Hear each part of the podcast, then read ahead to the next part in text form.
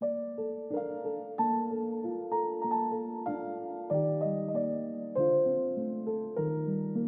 guys, welcome back to our uh, podcast.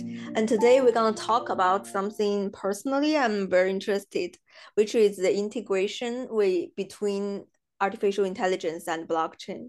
So today our guest is Mr. Bai. Uh, hi, Mr. Bai.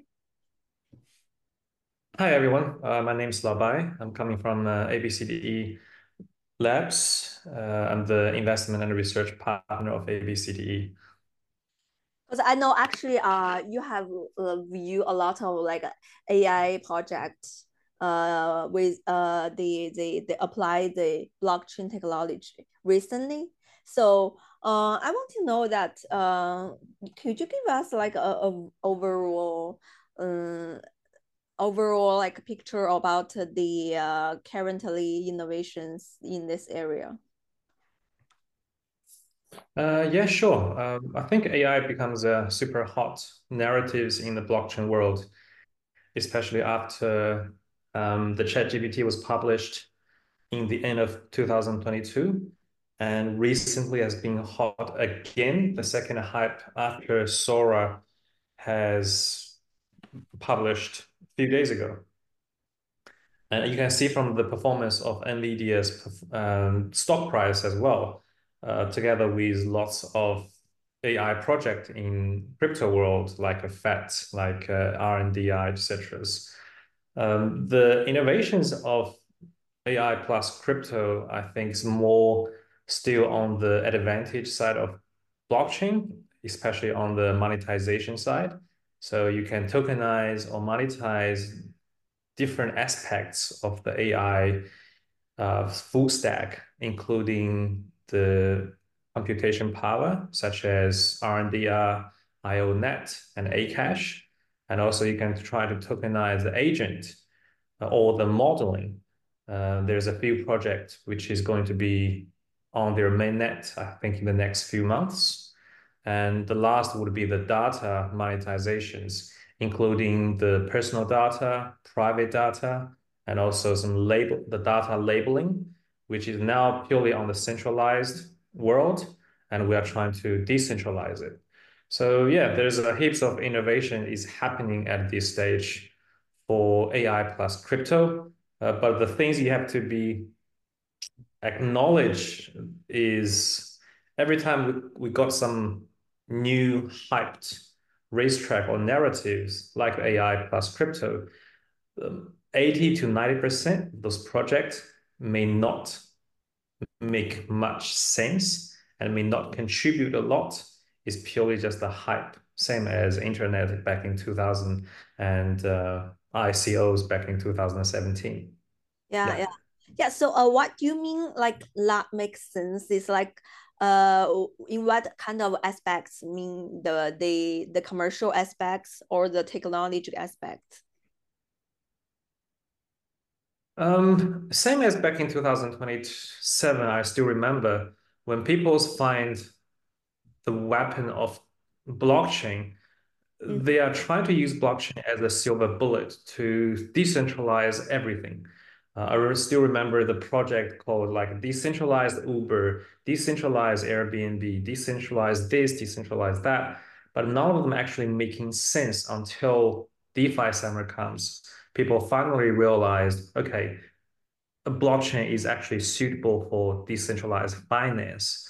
Uh, once we got Uniswap, we got MakerDAO, we got Compound, and then NFTs.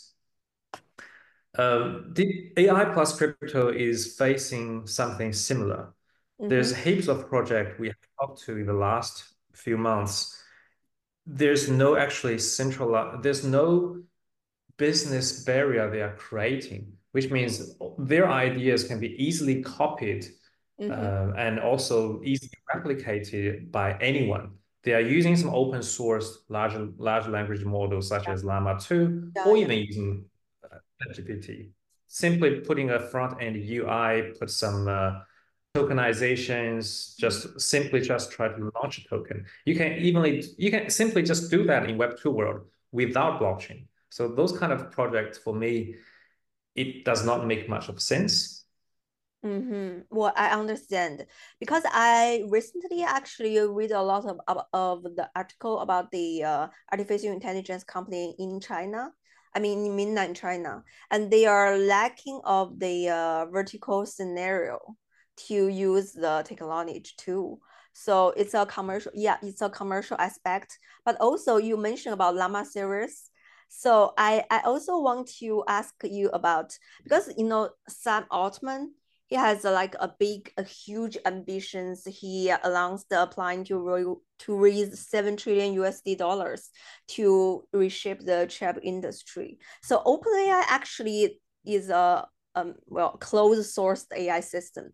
So, uh, well, personally, I actually I, I'm a supporter about of the open source AI ecosystem. So do you think that maybe it's a trend, like everybody is using the uh, API of the open source AI model? Is that it's like a trend? They only need like to fine tuning or modify like a little bit. They don't need to like pre-train, put a lot of uh, because pre-training is too expensive for a lot of startup companies. Do you think it's a trend? Um, honestly, I'm not 100% sure at this stage. Uh, the reason is because I think the second hype comes from Sora, right? Mm-hmm. Uh, ChatGPT was published a year and a half ago. Uh, then we comes with some open source versions such as Llama and another comp- competitors I can't remember, which is also founded by uh, early stuff in OpenAI. And people think, okay, we do have some open source version can do better, can do the same job or even better jobs than the closed version like ChatGPT. And then we got the Sora published maybe a week ago, and mm-hmm. people realized, okay, there is still something that OpenAI is capable of doing, while none of those open source version can do. I think eventually it's more like it may end up with something in the Web 2 world, such mm-hmm. as uh, iOS and Android and Microsoft Windows versus Linux. So both would have their market and they both would have their advantages. None, no one of them, none of them can kill their opponent or counterparties. They will just coexist for a long time. Mm-hmm. And for the short term perspective, I think still OpenAI will win until you, you show me some examples that an open source model can do better than Sora. Um, that's my perspective. But from the story and a narrative perspective, mm-hmm. it's really increased the uh, upper limit of the market cap for both Web 2 and Web 3 AI projects. Because $7 trillion is just unimaginable amount of money.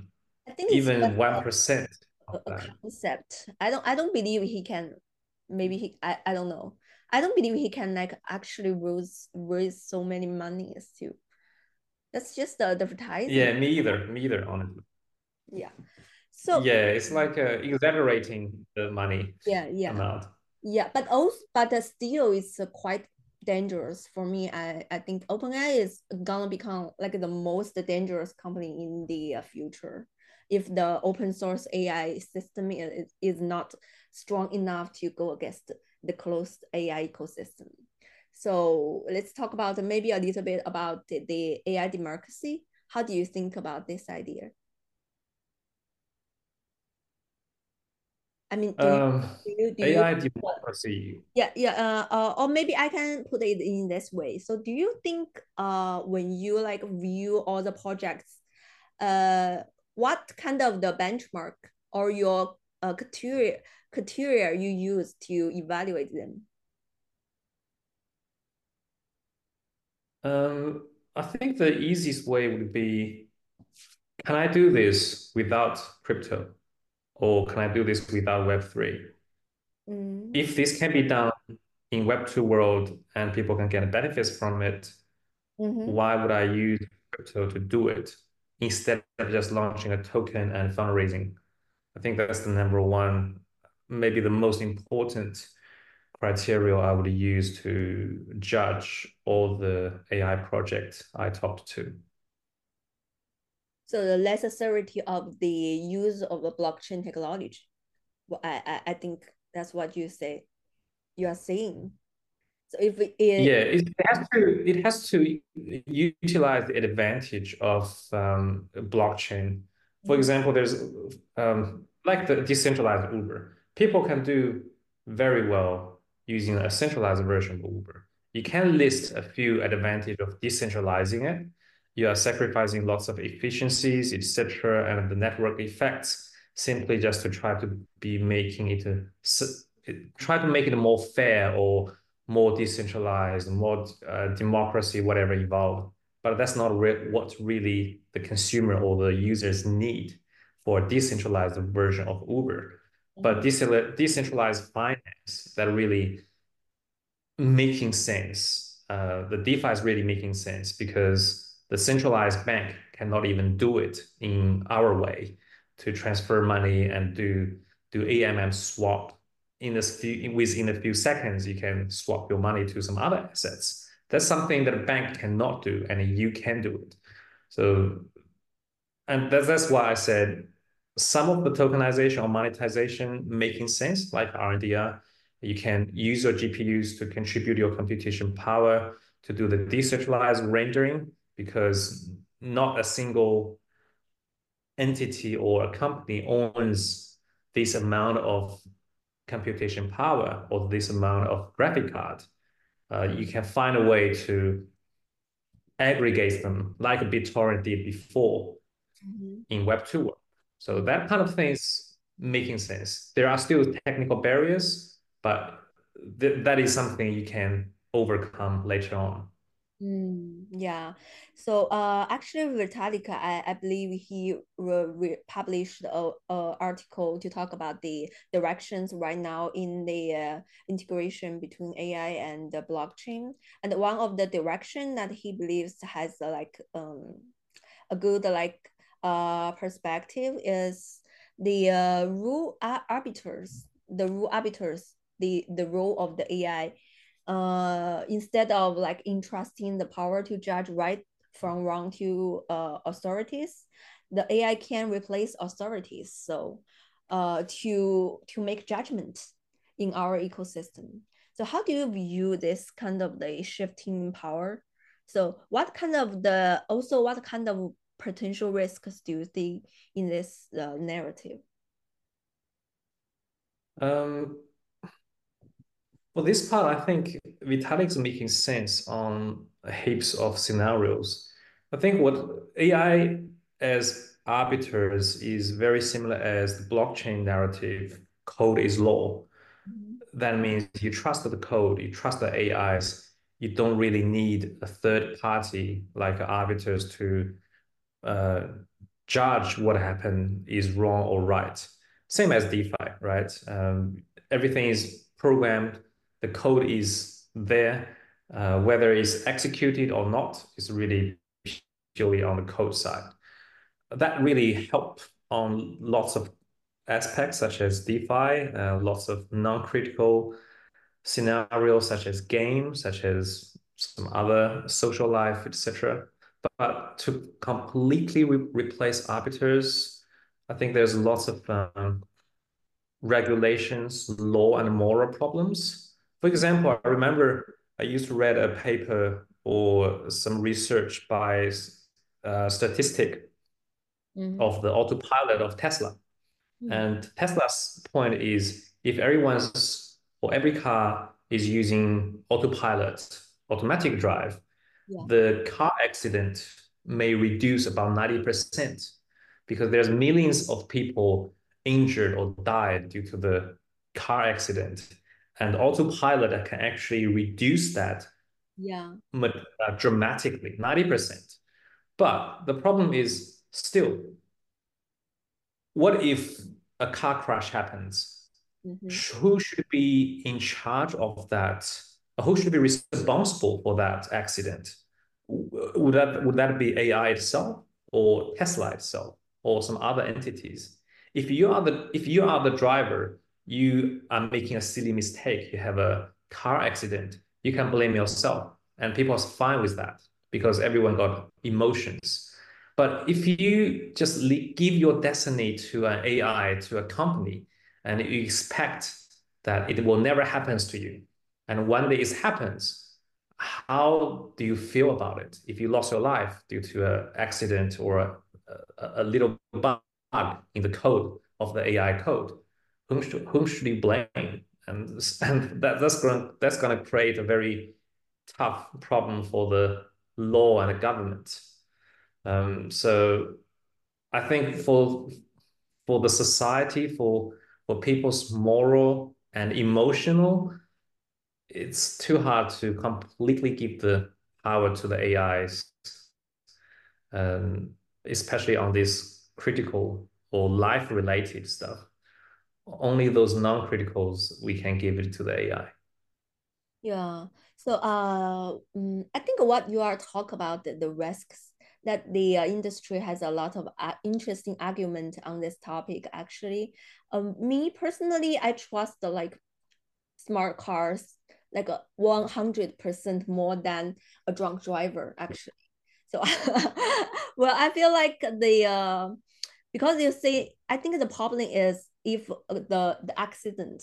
Mm, Mm, it's a car accident or any other accident really happened, you don't know put you can put AI into jail.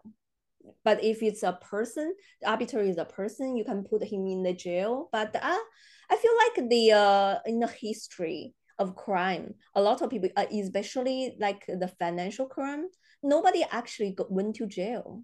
I mean, you, you think you can put them in jail, but uh, um, still, I, I feel like there are jailbreak, uh, jail, well, not not really a jailbreak, but the, some system have, have some corrupt systems. It just won't work. So I'd rather it's like artificial intelligence. How do you? As the judge. Yes. Yeah, I mean, there's already evidence shows uh, the AI can do better judgment than the human judge on the correctness of some of the cases, on uh, heaps of the case actually.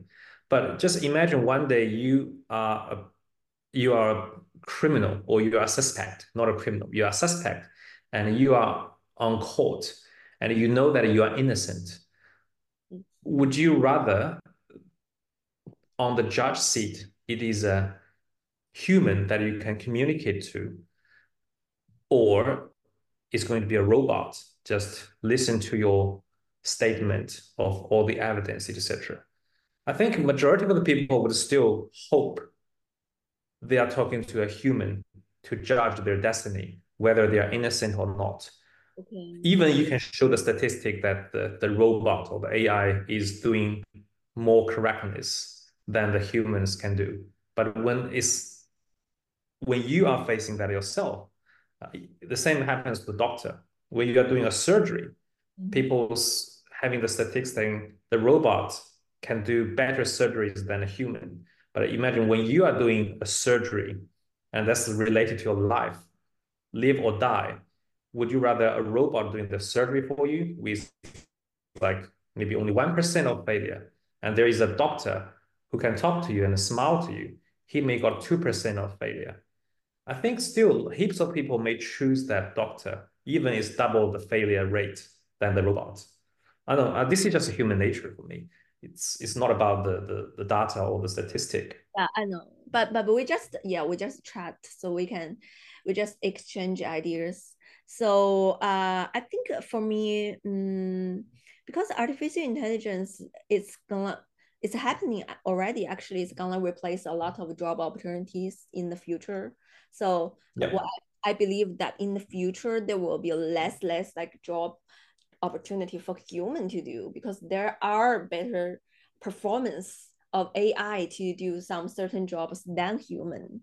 So that's mm-hmm. why that, that's why I'm I think that open source uh, AI ecosystem is so crucial because closed source AI like companies, you don't know the the intention be, behind the AI systems are the uh, small group of people. So though we cannot we cannot manage or we cannot we don't know because there there is no transparency of people's intention so if they have bad intentions then we fuck up right so i think that for me uh, open source is really important and transparency is important. But also i think a lot of people are worried about how to securing the open source like ai models? Because i see I, a lot of companies and the projects are doing open source ai models but they are easily under attack. So uh, what do you think uh, are the what, what we can do to prevent this happen or what do you or you can share with us some uh, projects that you have you have been work with that ha, uh, uh, are doing some some work like this?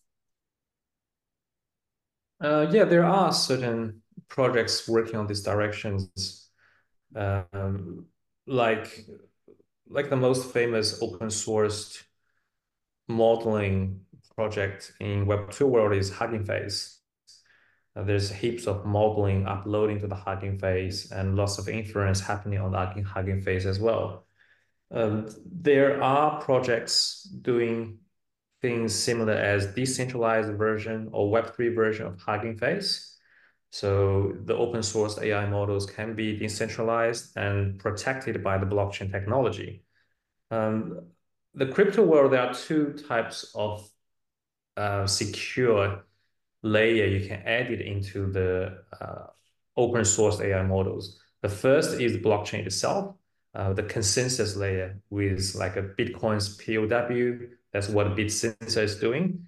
And also you can do a POS, which is still based on the economic gaming theories. You can make sure that at least as, as long as 66% of the node or the people in charge of the network is not corrupted or not malicious, not bad guys, story in short, mm-hmm. at least only um, only one third of the good guys remaining, etc. It still remains as a secure network, or or maybe the threshold is two third of the guy has to be good guys. Um, you can only tolerate about one third of the guy, bad guys. But still, at least it's better than a centralized model where, where you can only purely trust a black box and a group of people or a single person. You don't know whether it's good or bad. So that's the economic gaming theories of blockchains can preventing the collude or corruptions of a group of people. And the other side is that ZK technology is improving. We have uh, ZK nowadays not only happening on the rollups, we also have ZKML, which can verify the AI's modeling, either whether it's for the training, fine tuning, or inference. We can use the ZK technology to, to prove that the inference of this AI model, the result is correct, is not modified, is not censorship by any entities or governance. So the ZK technology can also make sure the integrity and the correctness of the AI modeling. So that's the two secure layers the blockchain is adding to the decentralized AI models. Mm. So you mentioned about ZK technology. Uh, I know that uh, a lot of companies are doing are using this technology to do some privacy protecting. Could you share with us something about this this direction? Uh, you mean the privacy of the? Yeah, um, I, I don't think honestly. I don't think privacy is uh, how to say a super important things at this stage. But there are certain projects doing on these directions. Uh, normally, it comes with with ZKML projects. Um, we have like Modulus Labs, Giza, EZKLs. That's maybe the current the top three ZKML projects. And there are some other uh, projects collaborating with those ZKMLs with some technology called FHE, uh, fully homomorphic encrypt encryptions, uh, or MPC, the multi-party computations, to guarantee the privacy of the inference of those AI models. Uh, but in my personal opinions, this is a long-term goal for the blockchain or even for the AIs, because privacy is purely a political right stuff in our world. Uh, Zcash has already been ongoing for nearly 10 years. And as you can see, in the crypto world, pretty much none of the privacy related project has made a huge success. We got a Zcash, never made a huge success. We got a Tornado Cash, um, destroyed by the US government. Mm. Uh, we got a few other ones like Aztec, closed their um, zk.money. Uh, we got a new star project called Nocturne. Nocturne, uh, they have already pivot of their v version one from privacy to something else. So I don't know. I mean, privacy is definitely needed uh, and always sounds political right.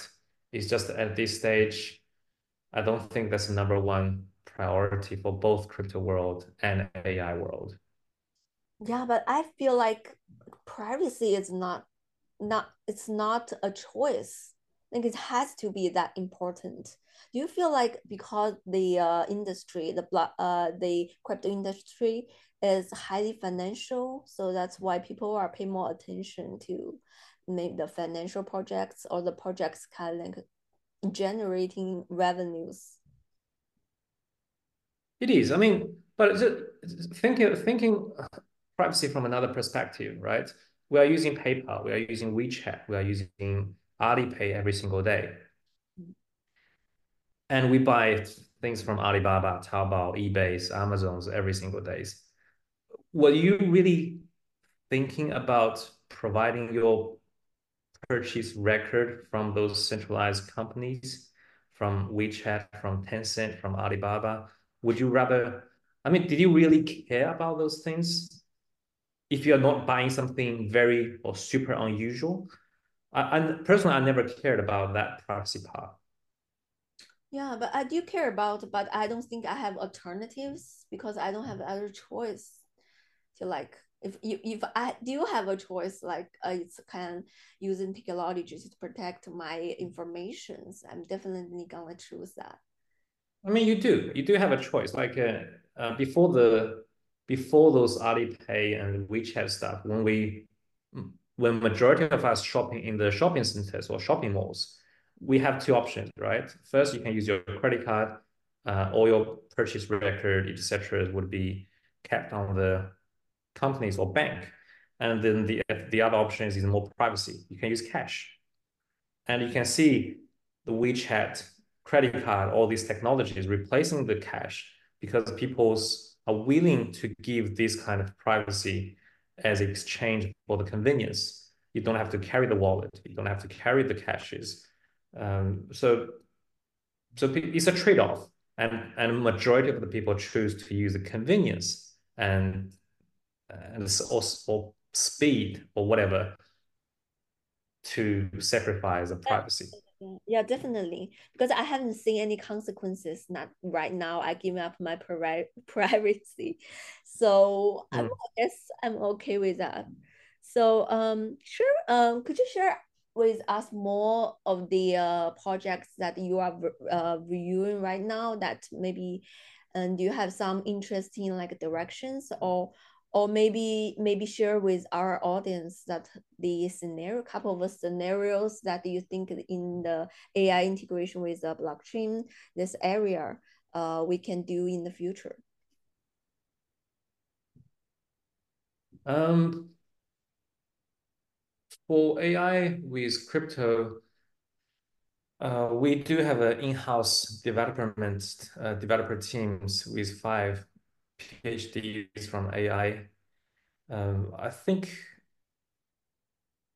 besides the the directions I was talking about before, like the monetization of computation power, monetization of agent, monetization of data or data labeling, there are some other directions we can exploring, like in the articles I published um, myself. Uh, but that part is still remaining as a, a little bit internal secret.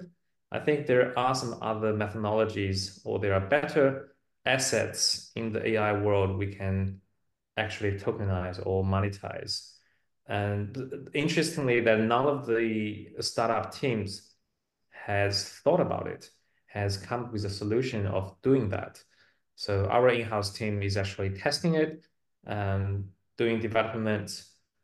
And I think in maybe the next three to five months, we are going to publish some infra project which is made by ABCD and which I personally think makes more sense on monetization and utilize the advantage of blockchain compared to those uh, agent or computation powers monetization.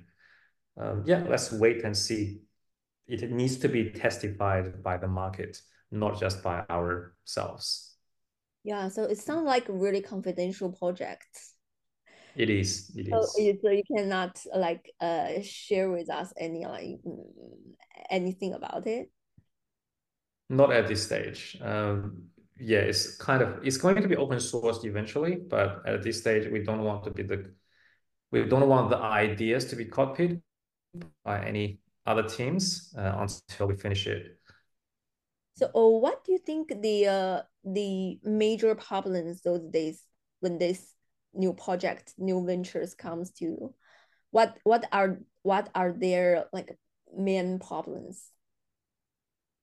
For the VCs or for the AI projects? For, for, for the AI project, uh, you you you view uh, the AI projects as VC. Um, I think is um, like in I wrote in the articles, there are a few teams knows very well on the AI side, but they don't really know the the way to play in the crypto world because it's completely different from the Web two side, like the games. Uh, some some teams transformed from the Web two teams from Tencent, from uh, this famous gaming studios of Web two, but they have not not much expertise or knowledge of how Web three works. And there are the same happens on uh, education background on the AI, on those good universities, on Facebook, but they haven't really knows the crypto rules.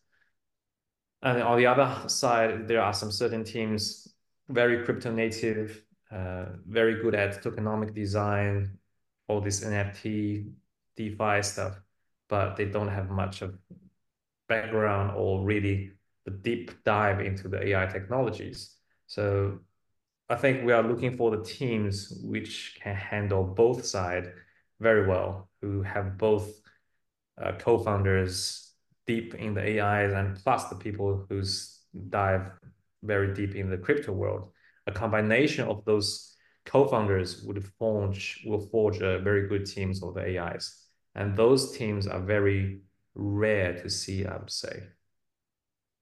Yeah, and well, I I think oh, whoever listens to our podcast, if you are one of the, if you if you match the criteria that uh, Mr. Bai just mentioned, just come to us and we will introduce you to him.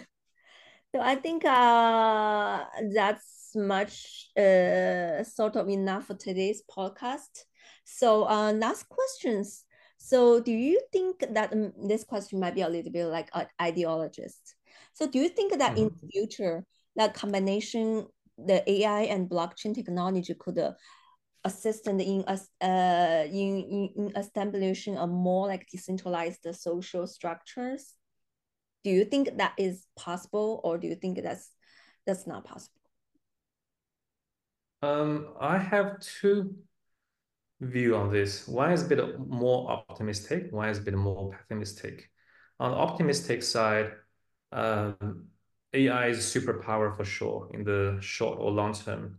And blockchain can be a cage or a boundary for that to yeah. prevent something happens like a Skynet, like a Terminator. Because in order to block, to corrupt or hack a blockchain, it's much harder than block uh, to break a centralized firewall or some IT systems. It's not just about the technology. You have to break like one third or even two third of the nodes to full, get full control of the system. So that's the advantage of um, blockchain technology, the POW, POS, ZK, etc.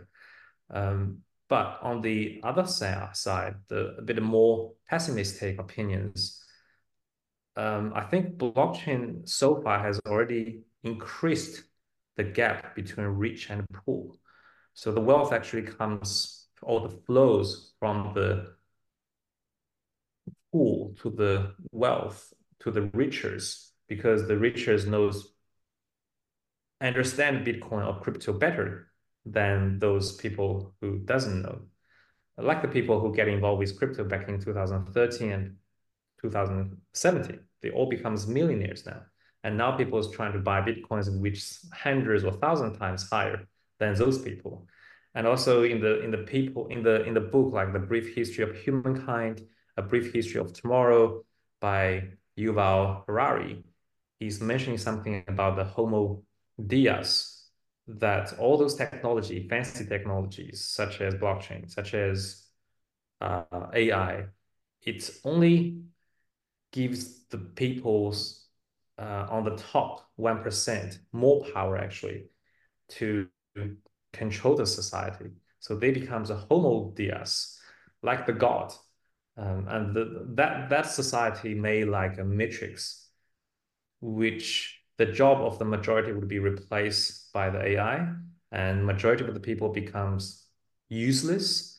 Um, so they, they, they are like the animals to be raised by the top 1% or 0.1%. Um, that's my pessimistic opinions on that part. I'm not sure if blockchain can resolve that problems created by AI. Um, so that that part is AI increase the gap and blockchain also increase the gap between the rich and the poor. So the gap is bigger and bigger. That that's the pessimistic part. Mm, okay, I think that is uh, such a huge narrative. Maybe we cannot like cover today, but I do think that people in this industry have to talk about it and discuss it in the long term because it's crucial for our society. Yeah, but as but personally, I do believe that te new technology do open up the uh, social mobility, increase the social mobility because a lot of like billionaires you mentioned earlier, actually they're ordinary folks be before the uh, crypto industry have, ha ha have merged. So I think social mobility is crucial for sure. So then, uh, that that's enough for today, and thank you so much for joining us. And uh, uh, thank you guys for listening. And do you have any comments? Please leave it in the commentary section. So thank you and bye bye. Thank you. Bye.